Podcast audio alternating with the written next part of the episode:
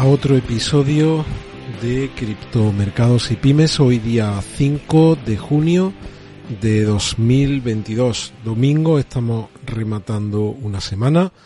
Vamos a analizar algunas noticias, alguna noticia de adopción. Vamos a hablar de BNB, vamos a hablar de la stablecoin, de, del ecosistema Tron y de esa colateralización de la que están hablando en estas últimas horas en el mercado y vamos a analizar también alguna noticia y alguna opinión respecto a qué podría ocurrir en el mercado en los próximos meses. No hay unanimidad, de hecho hay posiciones muy muy diferentes en cuanto a quienes piensan que el mercado pues se va a ir hacia abajo y que estamos en una situación muy muy compleja muy compleja que, no hemos vivido en los últimos 40 o 50 años y quienes piensan que a pesar de todas esas dificultades lo que vamos a ver en los próximos meses es un gran movimiento alcista. La verdad, pues que no sabemos qué va a ocurrir. La situación es compleja, eso es la realidad, pero como ayer estaba, ayer comentaba, las bolsas, los mercados, también el de las criptomonedas, no se mueven por hechos consumados, se mueven por expectativas ahora mismo pues parece que todo lo que vamos a tener por delante muy puede ser muy muy negativo, pero si esas expectativas cambian, pues igual el mercado nos termina sorprendiendo. Voy a darle por aquí al, al directo, que en teoría, pues, viendo que, el audio funciona correctamente. Veo que sí está funcionando. Y el, el chat, pues esperaré también por aquí para ver que está funcionando. Por aquí aparece en directo. Ok, pues venga, vamos allá. Estoy por aquí. Muy bien, pues vamos a vamos adelante. Eh, lo primero de todo, si no estás suscrito al canal, por favor, hazlo y activa la campana de notificación.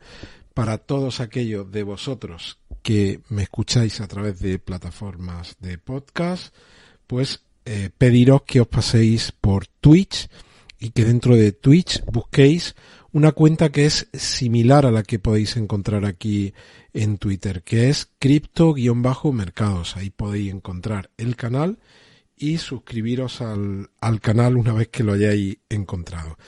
Ya tenemos, pues vamos camino de los 300. Por aquí lancé un tweet hace unas horas en el arranque que tuve en YouTube, por aquí lo tenemos, ya somos 100 seguidores en Twitch, bueno, ya somos más de, de 100, creo que estamos en 108 y como yo he contado ya en alguna ocasión, pues creo que en YouTube llegar a los uh, algo más de 200 suscriptores me costó algo más de dos meses y medio largo. De hecho, muchos vídeos, y hablo de muchos vídeos los primeros meses, yo los lanzaba y luego miraba y tenían cero visualizaciones. Llegó un momento en el que empecé a tener visualizaciones y, y luego a final de año el, canal creció, creció muy rápido. Ahora mismo, pues en los primeros cuatro días hemos alcanzado más de 100 seguidores y todos los vídeos también con un número de visualizaciones la mayoría de ellos, de los 4 o 5 que he subido, pues cerca de las 200 visualizaciones. Así que, aunque parezcan cifras muy, muy pequeñas, pero están muy por encima de, del comienzo que hice en YouTube. Así que en ese sentido tengo que estar optimista y, y seguir pues en la línea que ya había iniciado en agosto de 2021 y que se ha visto truncada por pues por el baneo, por la prohibición, por la suspensión del, canal en, en YouTube. De momento, todo sigue igual. Yo le veo una apelación el día 31, el mismo día que suspendieron el canal en YouTube.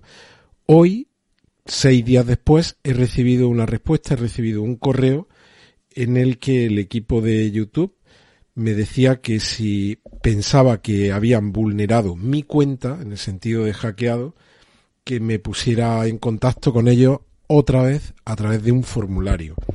He contestado el correo, me ha llegado devuelto, porque era un correo que no admite respuesta, y he planteado de nuevo el mismo cuestionario que envié el día 31 en el que caben dos párrafos cortitos diciéndole os mandé el formulario el día 31, mi cuenta no está hackeada. Eh, lo único que me decía es que he incumplido las normas de la comunidad, no sé qué norma he incumplido. espero que podáis revisarlo. Esta es la, esta es la situación, es un poco, es una situación surrealista, es casquiana. Eh, ya sabéis que lo he comentado que eh, YouTube habla de los creadores como sus partners, como sus socios. Pues imaginaos si vosotros en vuestros respectivos trabajos o en vuestros respectivos negocios, si tenéis vuestros propios negocios, a vuestros clientes los trataseis así, ¿cuánto os quedarían al cabo de, unos cuantos días? Imagino que, que no demasiado. Tony Jurado, eh, muy buenas tardes, Tony. Antes estaba mirando eh, esos 108 que ya vamos camino de 300, como, como aquí Leónidas, y he visto que estabas tú por ahí, Dan Perusa. Muy buenas tardes. Bueno, pues aquí estamos, ¿no? Camino de, de, de convertirnos en los 300. Ya somos de momento 108, al menos antes de, de empezar este, este directo, por supuesto en, en Twitter muchos más, vamos camino de los 2000 y en iBox porque las otras plataformas no les hago seguimiento, solo le hago a iBox. Sé que me estáis escuchando porque tengo los reportes. Me, me escucháis desde iTunes, me escucháis desde Google Podcast, pero en iBox, que ahí sí que llevo el seguimiento, vamos camino de los 1200 suscriptores. Y pues eso, así. ¿Te está gustando este episodio? Hazte fan desde el botón Apoyar del podcast de Nivos.